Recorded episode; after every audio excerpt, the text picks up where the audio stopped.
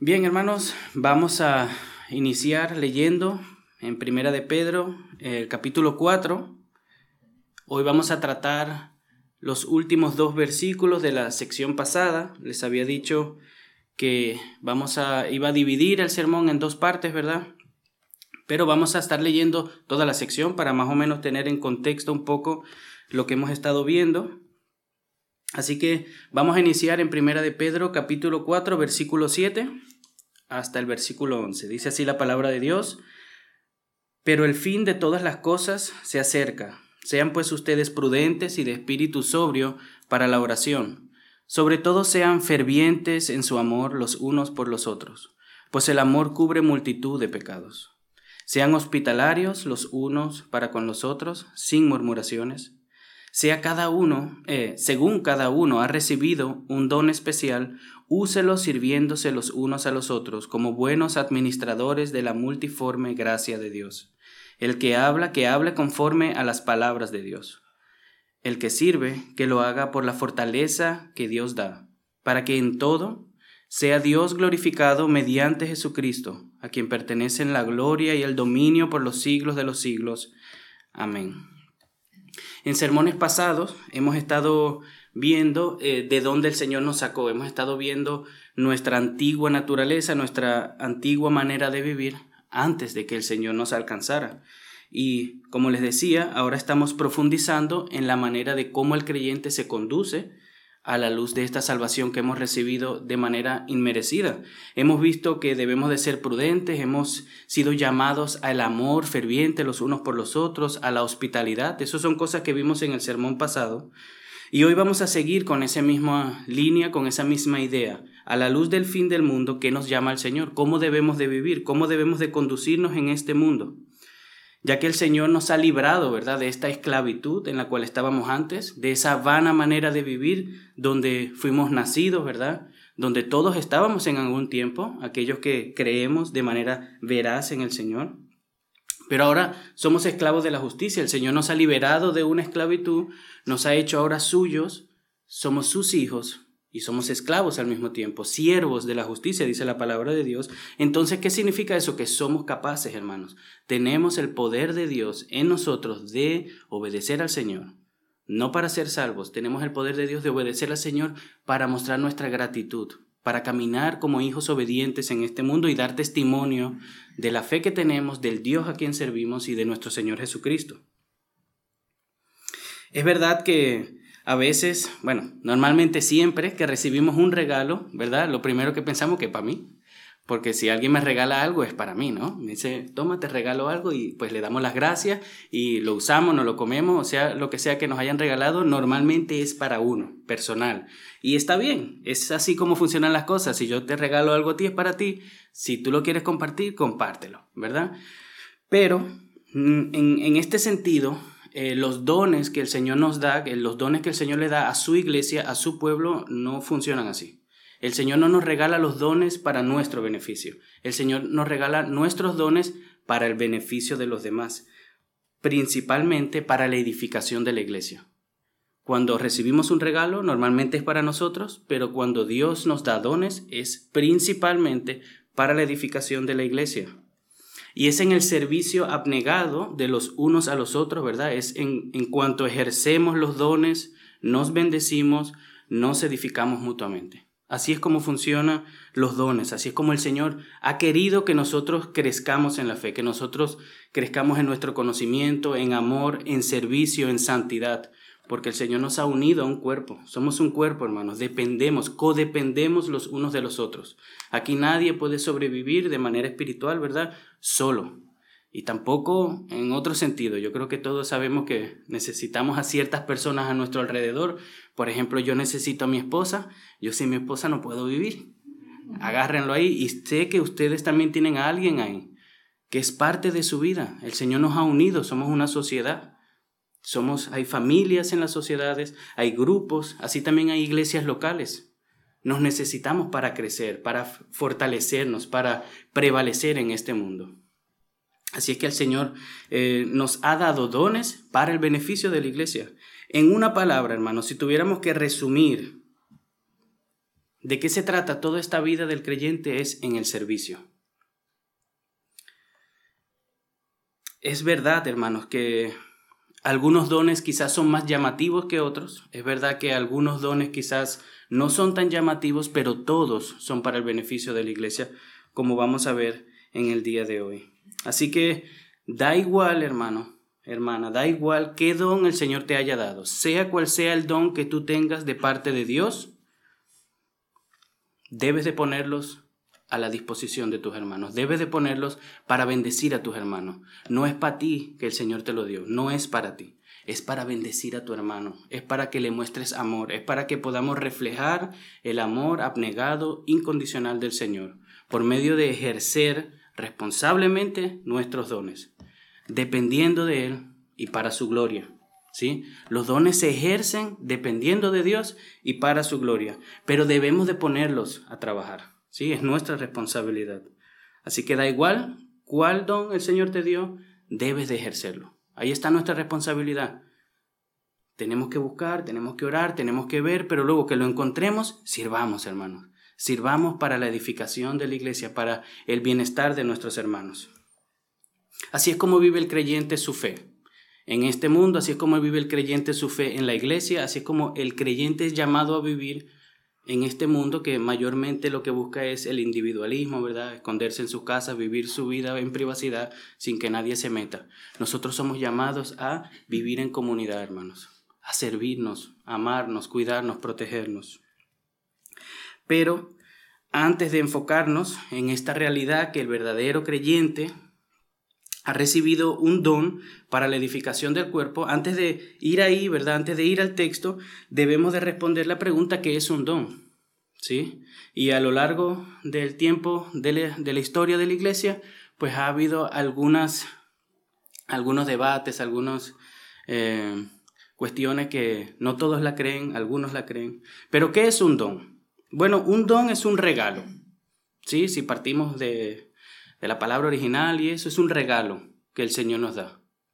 Es un regalo, una capacitación que el Señor da libremente conforme a su voluntad a sus hijos. El Señor decide qué dones da, el Señor decide a quién se los da y el Señor decide para qué son. Pero el Señor lo da. No hay un creyente genuino, verdadero, que no tenga dones dados por Dios para la edificación de su iglesia sea cual sea el don. Vamos a estar viendo durante la predicación que el tema del cuerpo, los dones, la iglesia está entrelazado.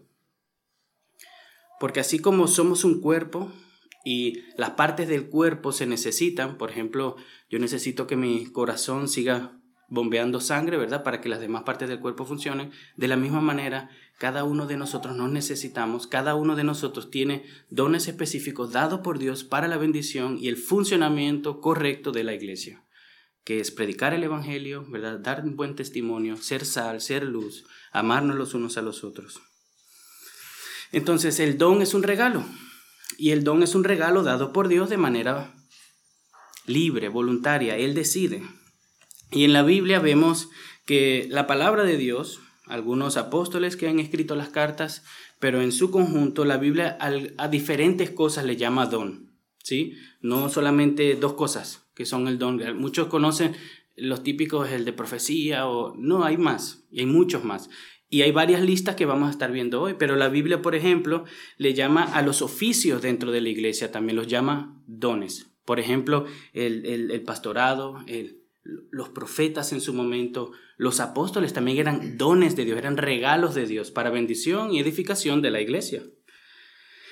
También, en otras partes, la Biblia llama algunas funciones, algunas maneras de cómo la iglesia funciona, cómo el cuerpo de Cristo se coopera, ¿verdad? Cómo vive su fe en comunidad. También lo llama dones, por ejemplo, el don de la misericordia, el don de dar, de servir. Son dones, son regalos que Dios le da a los creyentes, a la iglesia, para que crezca. Y también algunas habilidades que el Señor nos da son llamadas dones de parte, eh, bueno, por la palabra de Dios, como predicar, sanar, ¿sí? En su momento profetizar también eran dones dados por Dios para la bendición de los hermanos, para la edificación de la iglesia. Y al tratar este tema de los dones, tenemos que tener presente que nos encontramos en un tiempo específico en la historia de redención. ¿Qué significa esto? Bueno, significa que vivimos en un tiempo distinto al del Antiguo Testamento. Nosotros no tenemos que matar chivos y corderos y sacrificarlos, ¿verdad? ahora no, el Señor murió por nuestros pecados, el Señor satisfizo la ira de Dios y en Él tenemos perdón de pecados, ¿verdad? Entonces, no podemos tomar lo que la Biblia dice de manera literal sin tener presente que vivimos en un tiempo específico en la historia de redención. También vivimos en un tiempo distinto al tiempo de Jesucristo. Ejemplos, Jesucristo guardaba el sábado. ¿sí? Si ustedes leen los evangelios, Jesús guardaba el sábado y seguía muchas de las tradiciones religiosas de los judíos. ¿Significa que ahora nosotros como creyentes, como cristianos, debemos también? No, Jesús estuvo en un tiempo específico en la historia de la redención. Hay que tener eso presente. Igualmente la iglesia primitiva, cuando leemos los hechos, algunas cosas que ocurren en las cartas, tenemos que tener presente que era un tiempo específico. Normalmente el tiempo de la iglesia, los primeros años, fueron como un fundamento, fueron un momento de intercesión, donde algunas cosas estaban todavía mezcladas, algunas cosas todavía no estaban claras como hoy la tenemos, la palabra de Dios no estaba así como nosotros la tenemos hoy, algunos escritos estaban siendo redactados. Entonces, eso hay que tenerlo presente al ver este tema de los dones, porque Dios operaba de manera distinta bajo el antiguo pacto y ahora en el nuevo pacto Dios opera en algunos casos de manera distinta también. Son cosas que hay que tener presentes. Si no las tenemos presentes a la hora de interpretar algunos textos, los vamos a mal aplicar, nos vamos a hacer daño, le vamos a hacer daño a otros hermanos. ¿Sí? Es necesario tener presente estas cosas. Y lamentablemente, hermanos, lamentablemente hay congregaciones y supuestas congregaciones, lo digo sí porque no todo el mundo que dice soy cristiano es cristiano, no toda institución que dice somos cristianos son cristianos, hermanos. No solamente porque hay una cruz ahí en la pared significa que somos cristianos. Todo el mundo puede confesar a Cristo, todo el mundo puede decir que son creyentes. Así como hay iglesias que están por ahí engañando a las personas que dicen que son cristianos, no lo son. El Señor no nos ha llamado a engañar ni a robar, ¿verdad? Entonces hay congregaciones que lamentablemente deshonran a Dios, pecan, fallan, blasfeman. Y así supuestas congregaciones que hacen lo mismo por un malentendimiento de estas cosas, porque no tienen presente a la hora de interpretar algunos textos estas cosas. Y ustedes saben perfectamente este abuso que se ve en nuestros días, ¿verdad? Que lleva ya un tiempo. El abuso con las sanidades, con el don de lenguas. Muchas veces, lamentablemente, se da un mal testimonio. Em, y claro que hay algunos que lo hacen para engañar, para maltratar, para robar. Claro que sí, eso sí, pero no, no, no los metamos a todos en una caja. ¿sí? No es mi intención decir que todas las personas que creen en el don de sanidades, no, no, hermanos. Hay hermanos genuinos, piadosos, ¿verdad? Que no ven las cosas como nosotros las vemos en este aspecto de los dones, pero también hay falsos profetas hay falsos maestros, hay falsas enseñanzas que están andando por ahí, hay que tener un discernimiento, hay que conocer la palabra, hay que defender el Evangelio, hermanos. Y lamentablemente eso es una realidad en la cual todos vivimos. Y estas cosas ocurren por un mal entendimiento de los dones espirituales. Como les decía, no es mi intención tirarlos a todos en una caja. Y hago estas aclaraciones antes de ver el tema porque es necesario. Algunos de nosotros venimos de un trasfondo, ¿verdad?, pentecostal, algunos no, ¿verdad?, por la gracia de Dios, pero mayormente sí. Entonces, ahí en algunos momentos se enseñaron cosas que no son bíblicas, se practicaron cosas que no son bíblicas. Entonces, es necesario que yo me tome el tiempo y haga esta aclaración un poco larga. Se lo dije la última vez, voy a separar el sermón en dos sermones porque es necesario ver estas cosas. Y aunque no lo voy a hacer de manera súper profunda, es necesario verlo.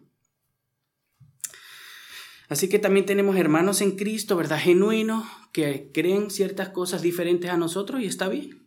Está bien, nosotros no somos perfectos, no, no, no, no las sabemos todas, ¿verdad? Tenemos la responsabilidad de interpretar las escrituras, pero todos cometemos errores. Así es. Hay que intentar de ser fieles al texto, glorificar al Señor, honrarle, pero todos cometemos errores en algún lado. Así que es lo que hay, hermanos, mientras vivamos, ¿verdad?, debajo de este sol. Pero Ahora bien, nosotros como Iglesia Bíblica Hispana en Viena somos cesacionistas. ¿Qué es eso, hermano? Bueno, no creemos en que algunos dones sigan vigentes. Están los cesacionistas, los continuistas. Los continuistas se parten en dos ramas. Hay unos que sí creen que los dones siguen vigentes, pero hay unos que creen que siguen vigentes, pero de manera bíblica, moderada. Bueno, nosotros asumimos la posición de que hay algunos dones que no siguen vigentes. ¿Sí? Y es por la convicción de las escrituras, hermanos, es por las escrituras que estamos convencidos de que algunos dones, como por ejemplo los apóstoles, le decía que la Biblia llama los oficios que le ha dado la iglesia, por ejemplo, los apóstoles y los profetas como un don. Bueno, los apóstoles, los profetas, nosotros entendemos por convicción de las escrituras que ya no hay apóstoles, hermanos, como los hubo en su momento, y los, voy, a, lo voy a demostrar. Que ya no hay profetas como lo hubo en su momento. Eso es lo que significa cesacionista, que hay algunos dones que ya no operan como operaban en los escritos de, las escrituras. ¿Por qué? Porque vivimos en otro tiempo, hermano. Hoy tenemos la palabra de Dios. Esto los hermanos de antaño no la tenían. Muchas veces decimos, me gustaría, me hubiese gustado vivir al lado de Pablo y recorrer, ¿verdad?, Roma con Pablo. No sé si, si te gustaría con todo lo que sufrió Pablo. Pero aún así, está bien, pero nosotros somos más dichosos. Pablo no tenía esto. Pablo quizás tenía algunos rollos, ¿verdad? Algunos de sus escritos, algunas cartas que recibía, pero no lo tenía así. Y no lo tenía en, un idioma junto que todos lo podamos entender, en varias traducciones, en varias versiones. No había esto. No había, hermanos. La gente en aquel entonces, no todo el mundo sabía leer. Hoy, gracias a Dios, casi todos sabemos leer. Gracias al Señor. Y tenemos acceso directo al Padre por medio de Jesucristo. Es una bendición vivir ahora en este tiempo, pero nuevamente, ya que es distinto el tiempo, entonces algunos dones operan de manera distinta. Es lo que creemos por convicción de las escrituras. También algunos, algunos dones como el de milagros o el de hablar diferentes lenguajes, nosotros entendemos que operan de manera distinta. Ya no están operando como se operaban antes. No es necesario en cierto punto convalidar con señas al mensajero de Dios. ¿Por qué? Porque está la palabra. Este es nuestro fundamento. El Señor ya convalidó su palabra. El Señor vino y resucitó. Y está escrito en la historia que lo que Él vino a decir es verdad. Entonces, si nosotros queremos proclamar el mensaje de Dios, no tenemos que empezar a hacer señales para que la gente nos crea.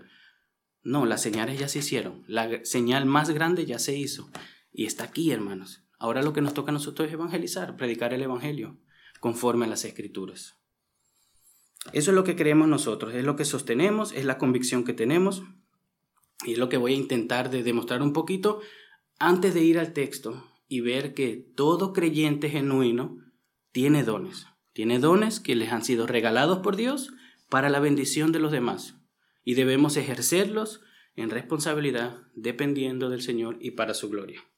Efesios capítulo 2 versículo 20 dice esto están edificados sobre el fundamento de los apóstoles y profetas, siendo Cristo Jesús mismo la piedra angular. Este es uno de los textos que se usa normalmente para indicar que, que estamos siendo edificados sobre el fundamento de los profetas y los apóstoles. Aquí está el fundamento, hermano. Las enseñanzas, los dichos, lo que el Señor les reveló a los apóstoles y a los profetas, ese es nuestro fundamento. ¿Dónde encontramos ese fundamento? Aquí está, hermanos.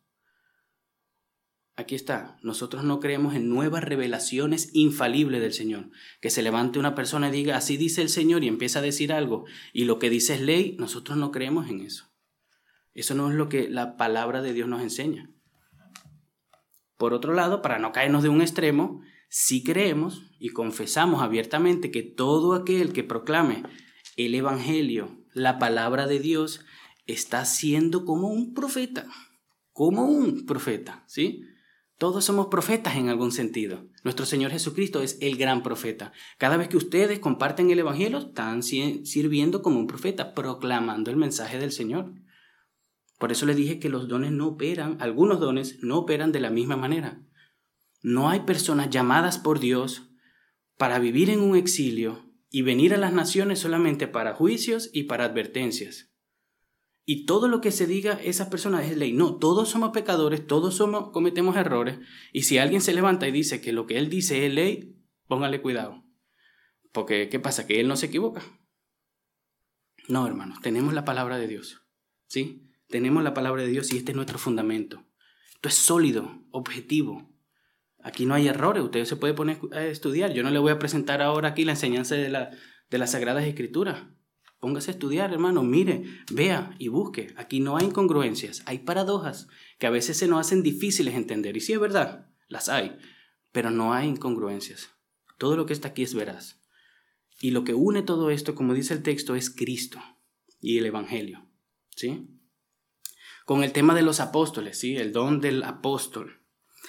Escuchen bien lo que dice las escrituras, cuáles son los requisitos para un apóstol. Me estoy tomando tiempo, hermano, porque es, es nuestro deseo, ¿verdad? Que, que, que podamos estar unidos en, en, cómo vemos ciertas cosas, porque es una manera de llevar el ministerio a cabo. Vimos algunos que hemos tratado la carta de pacto que guardar la unidad es, es necesario, ¿verdad? Y esto es una, una de esas cosas, hermano, es algo que nosotros no solamente predicamos, sino practicamos. Yo no me voy a levantar en algún momento y decir, yo soy profeta, soy apóstol. No, hermanos. Pastor Ismael tampoco. Pero sí, recuerden, sí funcionamos como tal en algunos aspectos. Antes de entrar al texto, por ejemplo, apóstoles. ¿Qué es un apóstol? Apóstol es una persona llamada por Jesús y enviada, un mensajero de Jesús, con su autoridad. Vamos a ver que esas personas ya no pueden existir. Pero, ¿qué pasa con esas personas que son enviadas por iglesias como misioneros a fundar iglesias? ¿No están haciendo lo mismo?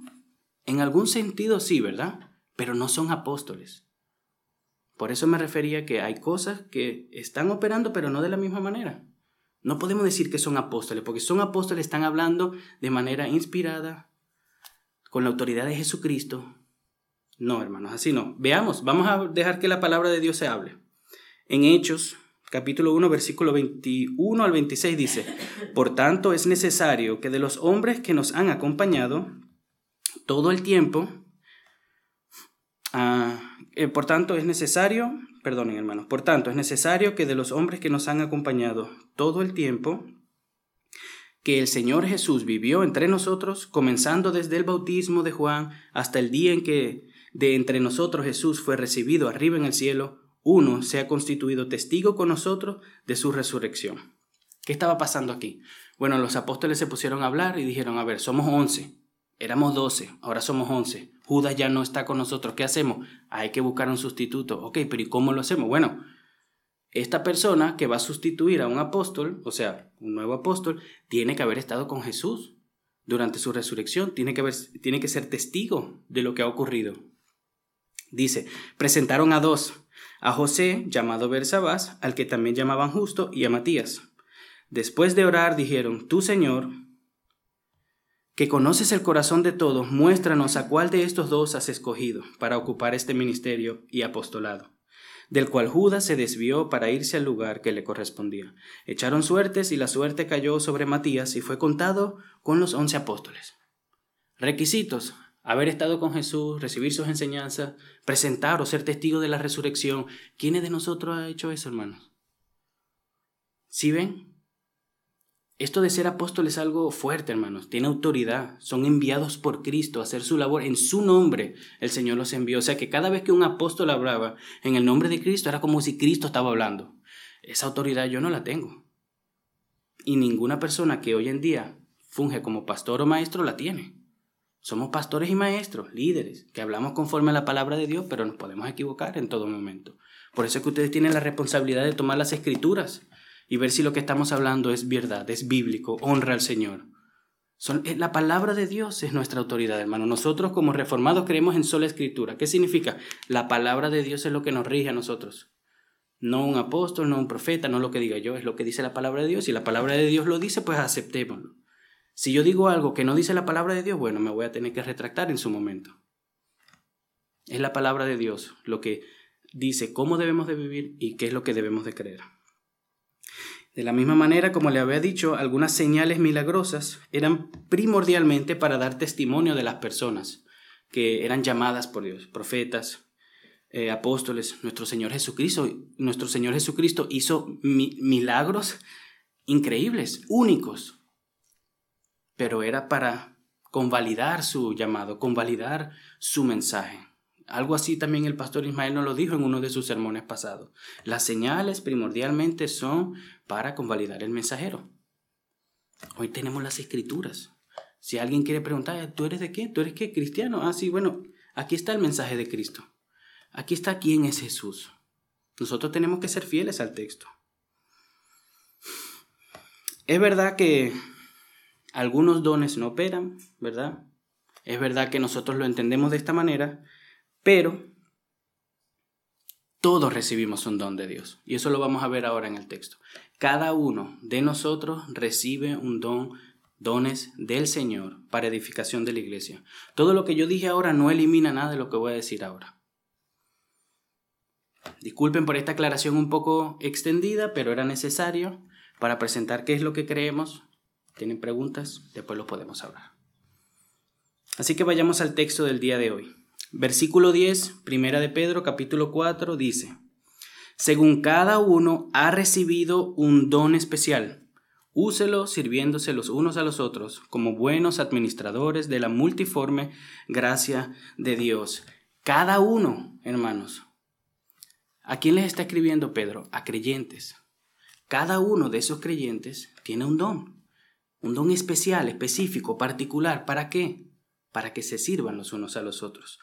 Todos los creyentes, hermanos, si usted está aquí, usted confiesa a Cristo, usted ha nacido de nuevo, su fe es veraz, usted se arrepiente todos los días, cree no solamente en Jesús y en Dios, sino en lo que Él hizo por nosotros y que eso es suficiente para recibir el perdón de Dios y la vida eterna. Si usted cree eso, usted ha recibido un don o dones de Dios para el beneficio de la iglesia.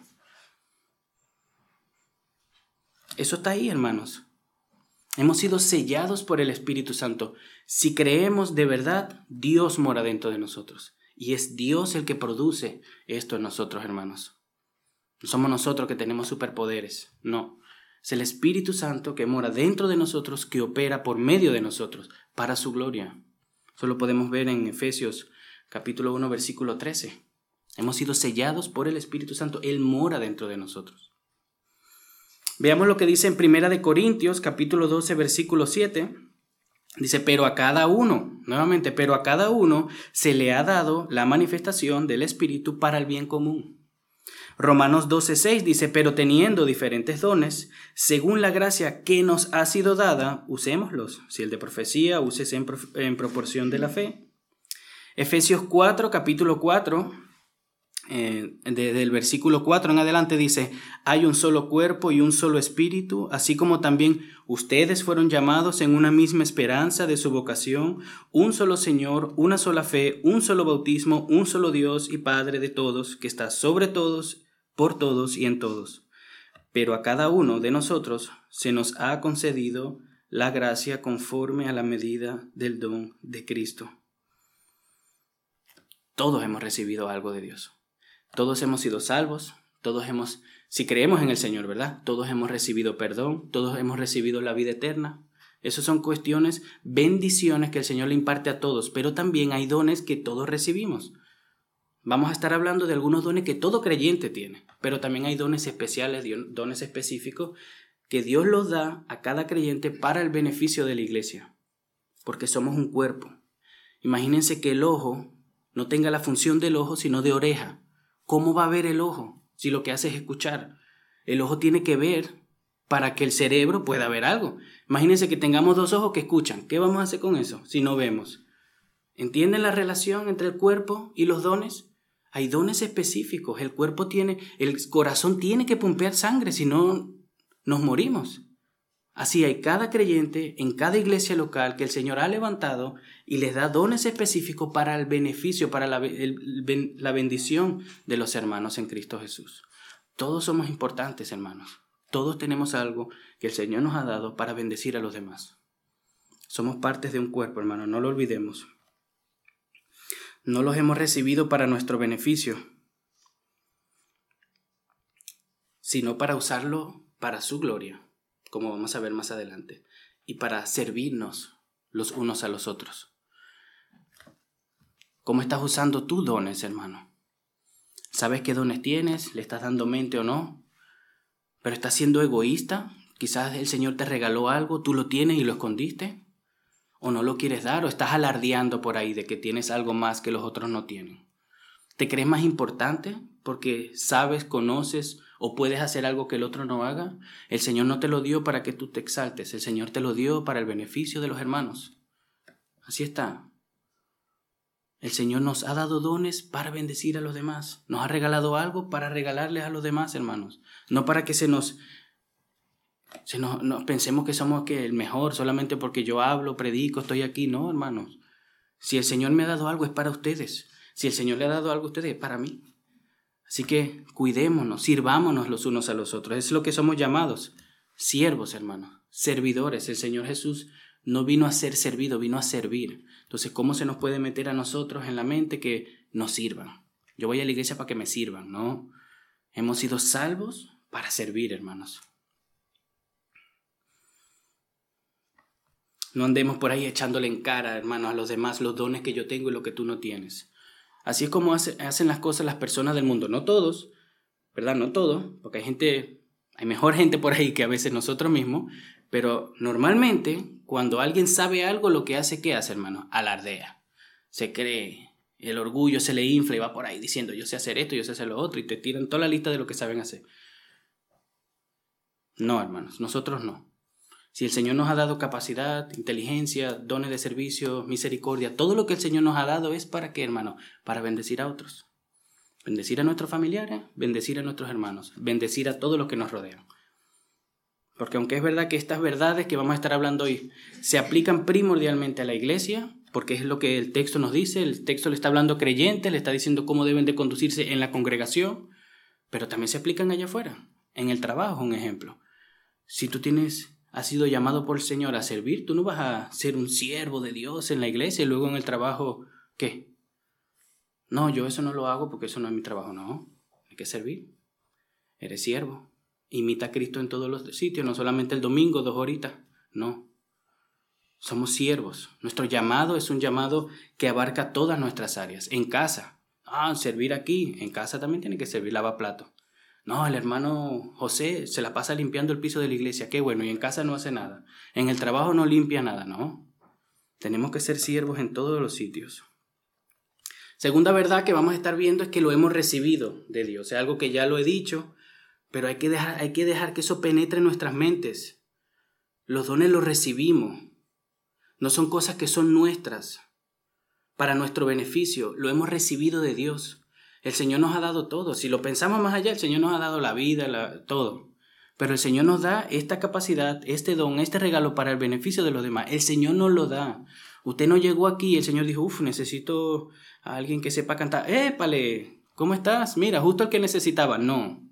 El Señor llama y capacita y envía a quien Él quiere. Es el Señor quien decide qué dones le da a quién. Y es el Señor quien decide qué personas trae y vienen a servir para su pueblo. Pero luego es Él el que dice. Es Él, hermanos. Es Él, es su voluntad, es su libre decisión como Rey soberano, como cabeza de esta iglesia.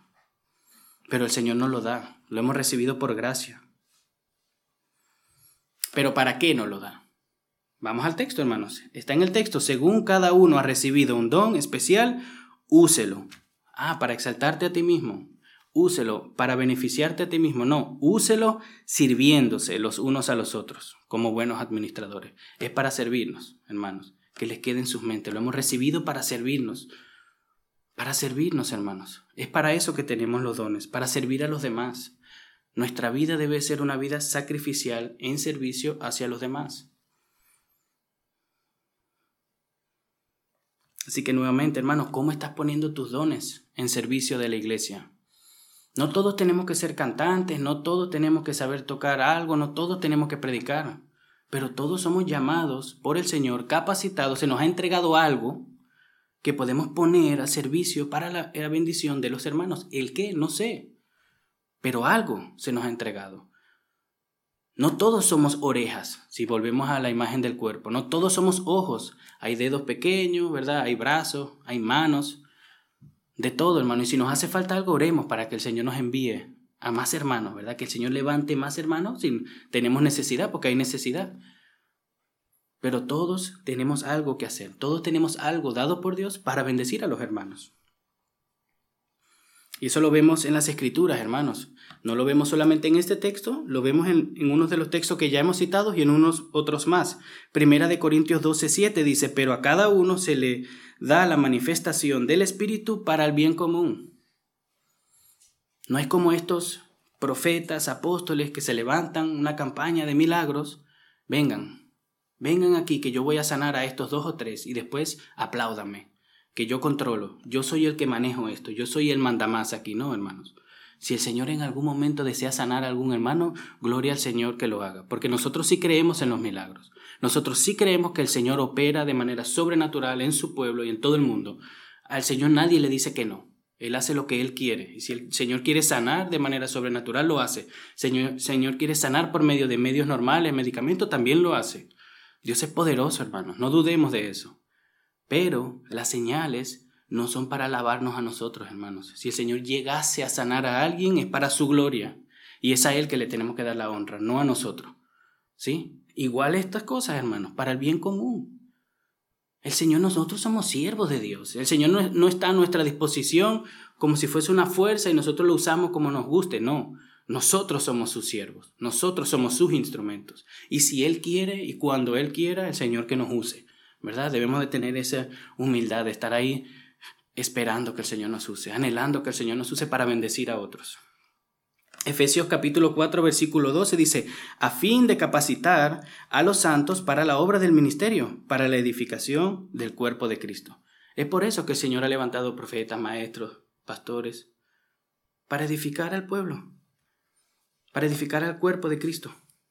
Romanos 12, eh, versículo 3 al 5 dice, porque en virtud de la gracia que me ha sido dada, digo a cada uno de ustedes que no piense de sí mismo más de lo que debemos pensar, lo leímos hoy, sino que piense con buen juicio, según la medida de fe que Dios ha distribuido a cada uno, pues así como en un cuerpo tenemos muchos miembros, pero no todos los miembros tienen la misma función, así también nosotros, que somos muchos, somos un cuerpo en Cristo e individualmente miembros los unos de los otros.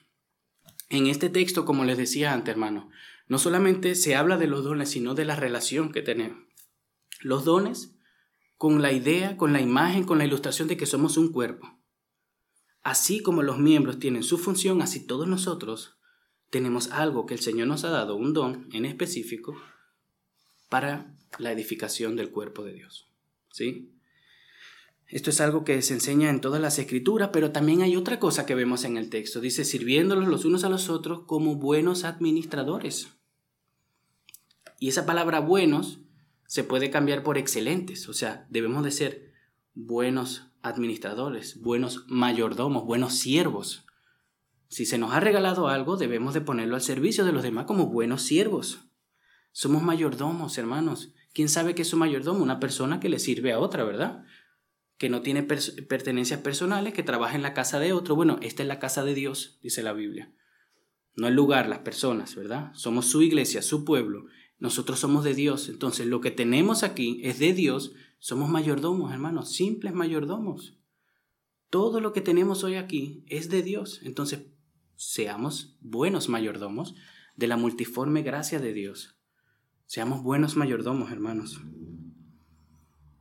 Si los dones que tenemos se nos han sido otorgados por nuestro Señor, por nuestro Señor y son para el servicio de los hermanos, debemos de ser buenos mayordomos. ¿Estás siendo un buen mayordomo con lo que tienes?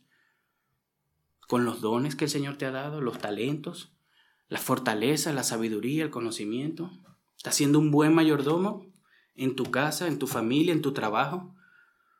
A veces sabemos hacer algo mejor que los demás. ¿Y cómo? No sé, pero lo sabemos hacer. Eso es de Dios. Entonces, ¿lo estás usando para enaltecerte o para ayudar a los demás? Tenemos que ser buenos mayordomos. Y es verdad que hay muchos dones, hermanos. Hay muchos dones y la lista que les voy a presentar ahora, que son varios textos que los voy a leer, no es exhaustiva, sino están todos los dones que existen. Hay muchos dones, y más en esta era que hoy en día hay cosas como la técnica. ¿sí? En, la, en la Biblia no vamos a encontrar el don de la técnica o el don de, grabar audios o cosas así. Eso no está ahí. Por eso le digo que vivimos en un tiempo específico en la historia de redención. Entonces, si hay una necesidad como la técnica, cámara y esas cosas, pues el Señor va a enviar a personas que tengan esas cualidades y capacidades. Y si no, pues se forman. Porque que Dios dé algo no significa que caiga y, y nosotros ya de manera así, sin haber hecho nada. A veces sí, a veces el Señor obra de manera sobrenatural que nos capacita de un día para el otro y hacemos cosas que no sabíamos hacer. Amén, gloria a Dios. Pero normalmente es por el esfuerzo, es por el trabajo, es por ser responsable y buscar la manera de cómo servir a la iglesia que uno se pone a aprender cosas para ser de bendición a los hermanos. Así como normalmente ocurren las cosas. Entonces, voy a leer algunos textos. Son un poco largos, hermanos, ¿sí? Pero los quiero leer porque van a ver la diversidad de dones, la multiforme gracia de Dios, la diversidad de maneras como Dios opera, para que no digan, ay, hermano, es que yo no puedo predicar, entonces no voy a hacer nada. No. Hay unos que predican, hay unos que sirven de otras maneras, hay unos que hablan, hay otros que sirven de otras maneras, hay miles de maneras de servir. Y como van a ver ahora que Pedro hace alusión a estos dos dones, por decirlo así, el de palabra, el de habla y el de servicio, eso lo tenemos todos. Les dije al principio que hay dones especiales, particulares, que algunos tenemos, pero hay otros dones que lo tenemos todos. Ahí no hay excusas. Todos podemos servir y todos podemos hablar una palabra del Señor. Así es como es. Pero vamos a ver la lista, hermano. Vamos a ver algunos dones que presentan el apóstol Pedro y el apóstol Pablo. Primero vamos a leer en Romanos capítulo 12, el versículo 6 en adelante. Lo leímos hoy, así que lo voy a pasar, eh, bueno, lo voy a leer rápido. Pero teniendo diferentes dones, según la gracia que nos ha sido dada, usémoslos. Si el de profecía, úsese en proporción a la fe, si el de servicio, en servir, o el que enseña, en la enseñanza, el que exhorta, en la exhortación, el que da con liberalidad, el que dirige con diligencia, el que muestra misericordia con alegría. Efesios capítulo 4, versículo 4, también vemos una eh, una lista un poco más larga y son más, más versículos, ¿sí? Hay un solo cuerpo y un solo espíritu, así como también ustedes fueron llamados en una misma esperanza de su vocación, un solo Señor, una sola fe, un solo bautismo, un solo Dios y Padre de todos, que está sobre todos, por todos y en todos. Pero a cada uno de nosotros se nos ha concedido la gracia conforme a la medida del don de Cristo. Por tanto, dice las escrituras, cuando ascendió a lo alto, llevó cautiva un gran número de cautivos y dio dones a los hombres. Esta expresión ascendió, ¿qué significa sino que él también había descendido a las profundidades de la tierra? El que descendió es también el mismo que ascendió mucho más arriba de todos los cielos para poder llenarlo todo. Y él dio a algunos, ahí viene, el ser apóstoles, a otros profetas, a otros evangelistas y a otros pastores y maestros, a fin de capacitar a los santos para la obra del ministerio, para la edificación del cuerpo de Cristo, hasta que todos lleguemos a la unidad de la fe y del pleno conocimiento del Hijo de Dios y la condición de un hombre maduro, a la medida de la estatura de la plenitud en Cristo. ¿Cuál es el fin de todas estas cosas? Que lleguemos a la unidad de la fe, que seamos edificados, hermanos, capacitados para el ministerio. El ministerio no lo llevan dos personas, ni una. Todos hacemos el ministerio, hermanos. Nosotros todos somos el cuerpo, el pueblo de Dios, la familia de Dios. Todos somos llamados a servir, de alguna manera, conforme a los dones que el Señor nos ha regalado.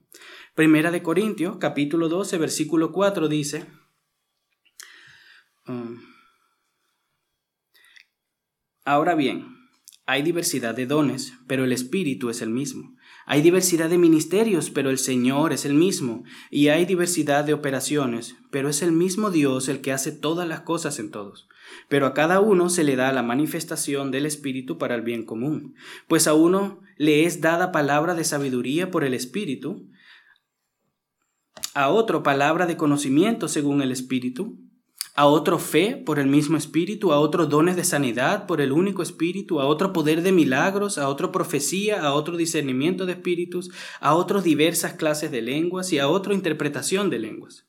Pero todas estas cosas las hace uno y el mismo espíritu, distribuyendo individualmente a cada uno según su voluntad. Después de esta parte, porque voy a leer otros versículos más abajo, no quería leer, era como un capítulo entero prácticamente, entonces, pero entre estas dos secciones que voy a leer ahora, Pablo empieza a hablar nuevamente del cuerpo, somos un cuerpo, ¿verdad? Y lo une con esto de los dones, de por qué es necesario que, que, el Señor lo ha hecho de esta manera y es necesario que los pongamos a servicio, porque así como funciona un cuerpo, para bendecir a los demás. Luego, más abajo en el versículo 27 dice, ahora bien, ustedes son el cuerpo de Cristo y cada uno individualmente un miembro de él. Y en la iglesia Dios ha designado primeramente apóstoles, en segundo lugar profetas, en tercer lugar maestros, luego milagros, después dones de sanidad, ayudas, administraciones, diversas clases de lengua. ¿Acaso son todos apóstoles? ¿Acaso son todos profetas? ¿Acaso son todos maestros? ¿Acaso son todos obradores de milagros? ¿Acaso tienen todos dones de sanidad? ¿Acaso hablan todos en lenguas? ¿Acaso interpretan todos? Pero deseen ardientemente los mejores dones. Y aún yo les muestro un camino más excelente y empieza a hablar acerca del amor. ¿Sí? Pudiéramos añadir más dones, hermanos, pero pues no voy a simplemente estar leyendo y leyendo y leyendo, ¿sí? Hay más dones, hermanos. Tenemos que pensar en el contexto de nuestra iglesia. Nosotros no necesitamos don de lengua, eh, un apóstol, no, nosotros necesitamos, vamos a bajarlo a la realidad, necesitamos hermanos que sirvan, Hermanos que prediquen el Evangelio, que vivan el Evangelio, que vivan conforme a la palabra de Dios. Y si el Señor por ahí regala a un hermano el poder hablar en otra lengua, bueno, eso ya es del Señor. Pero nosotros lo que necesitamos es servirnos los unos a los otros, amarnos los unos a los otros, cuidarnos los unos a los otros, estimarnos más, estimar a los demás más, perdón, que a nosotros mismos. Eso es lo que la palabra de Dios nos llama a cuidarnos los unos a los otros, ser serviciales, hermano. Eso es lo que necesitamos hoy. Ser misericordiosos, perdonadores.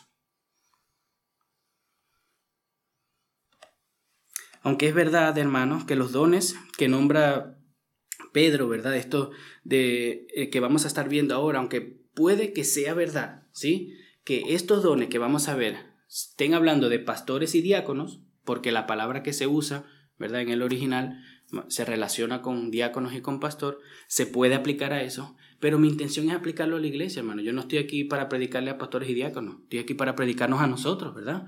A nosotros, el pueblo de Dios. Entonces, mi intención es aplicar este siguiente texto para nosotros, la iglesia. Entonces, veamos estos dones que el apóstol Pedro pronuncia, porque él no dice todas estas listas. Esto hay que estudiarlo de manera sistemática para llegar a las listas que vimos. El apóstol Pedro nombra dos les habla a la iglesia, a una iglesia que está en tribulación, que está siendo perseguida, que está sufriendo injustamente, a una iglesia que está en un mundo que está, que está difícil vivir, a esa iglesia, ¿verdad? Primero los llama a amarse fervientemente, a ser hospitalarios, a perseverar en la oración. Bueno, ahora dice en el versículo 11, el que habla, que hable conforme a las palabras de Dios y el que sirve que lo haga por la fortaleza que Dios da para que en todo Dios sea glorificado mediante Jesucristo, a quien pertenecen la gloria y el dominio por los siglos de los siglos. ¿Por qué dije que todos pueden hablar? Si nosotros hablamos, aconsejamos, exhortamos, animamos, si nosotros damos un consejo conforme a la palabra de Dios, estamos ejerciendo este don. Y eso lo podemos hacer todos. Todos aquí podemos dar nuestra opinión sobre algo, ¿verdad que sí? Somos libres. Pero lo mejor es que demos un consejo conforme a la palabra de Dios. Dice, que el que hable, que hable conforme a la palabra de Dios, hermanos. Si usted va a animar a alguien, usted va a exhortar a alguien o va a consolarlo porque está en un momento difícil, que sea conforme a la palabra de Dios. No conforme a tu sabiduría, no conforme a la psicología del mundo, ni a las experiencias que tú has tenido y que por eso te ha salido bien. Las experiencias no son la regla, hermanos. Hay excepciones por ahí. No, hermano, ve, invierte aquí, que yo hice esto y me salió bien. No, hermanos. Conforme a la palabra de Dios. Debemos de presentar este don del habla, que todos podemos hablar, hermanos. ¿Verdad? Todos conocemos a Cristo, todos hemos nacido de nuevo, todos amamos a nuestro Señor, todos más o menos vamos conociendo las escrituras cada vez más, entonces todos podemos dar un buen consejo conforme a la palabra de Dios. Entonces aquí está nuestro ánimo, hermanos, de hoy en la iglesia como miembros, hablarnos las verdades de las escrituras, para animarnos, para exhortarnos, para consolarnos, hermanos. Necesitamos el consuelo de Dios en los momentos difíciles, conforme a la palabra de Dios. Dice también el de servir, ¿verdad? Que sirva conforme a las fuerzas que Dios da. ¿Quién de aquí no puede servir, hermanos? Todos podemos servir.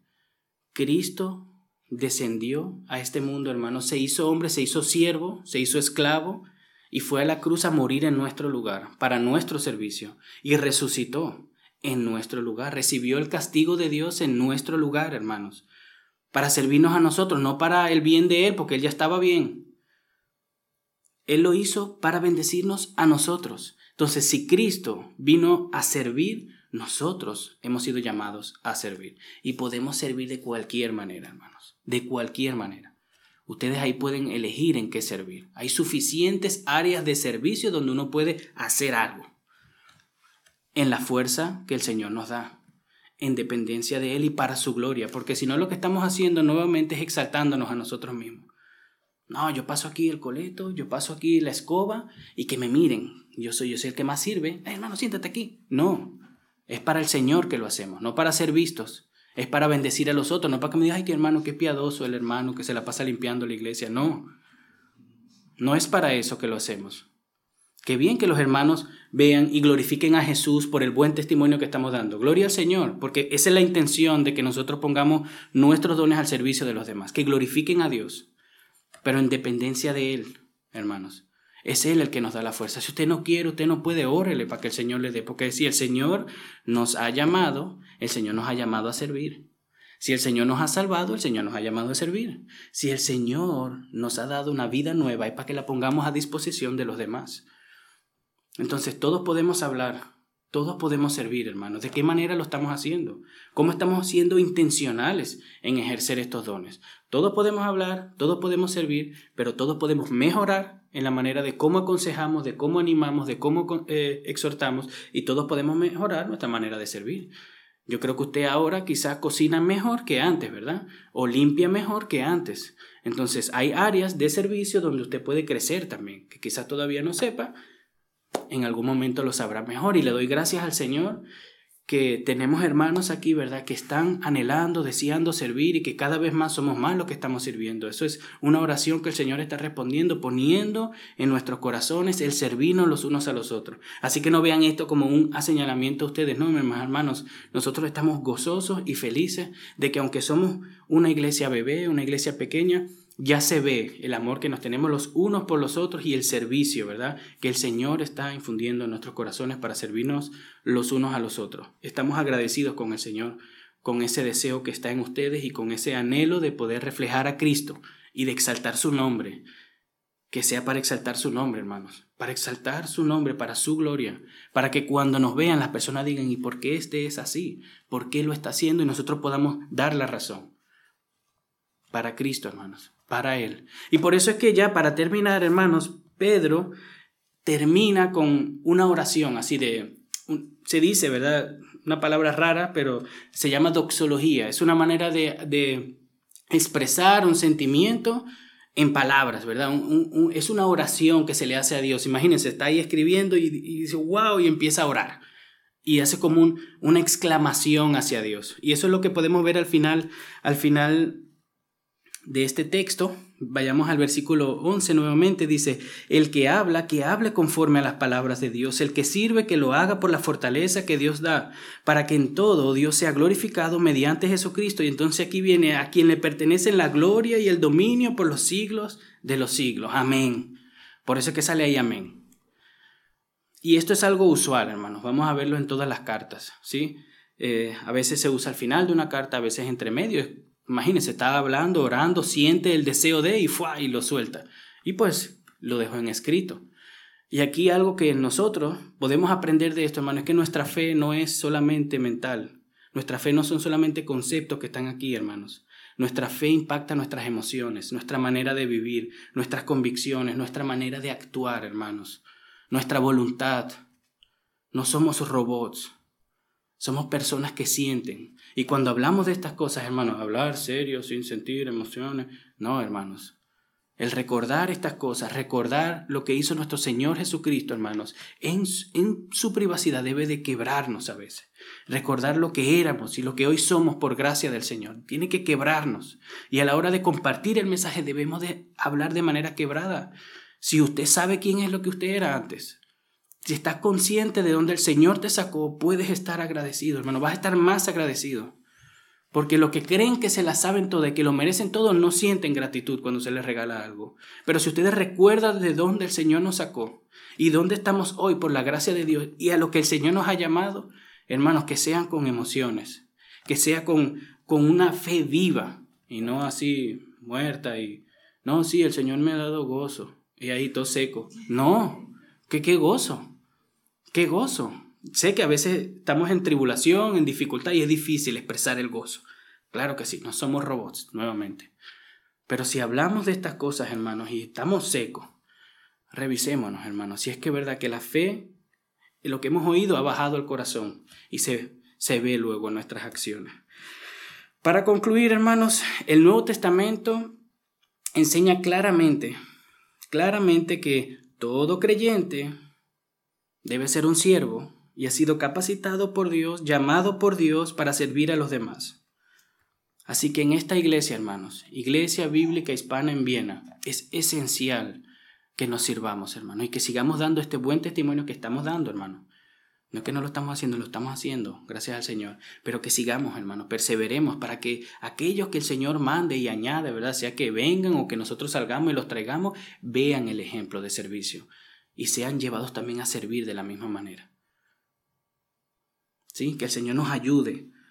Que el Señor nos ayude a ser buenos mayordomos de la multiforme gracia de Dios. Que el Señor nos ayude a poner nuestros dones en servicio de nuestros hermanos los unos a los otros. Oremos, hermano.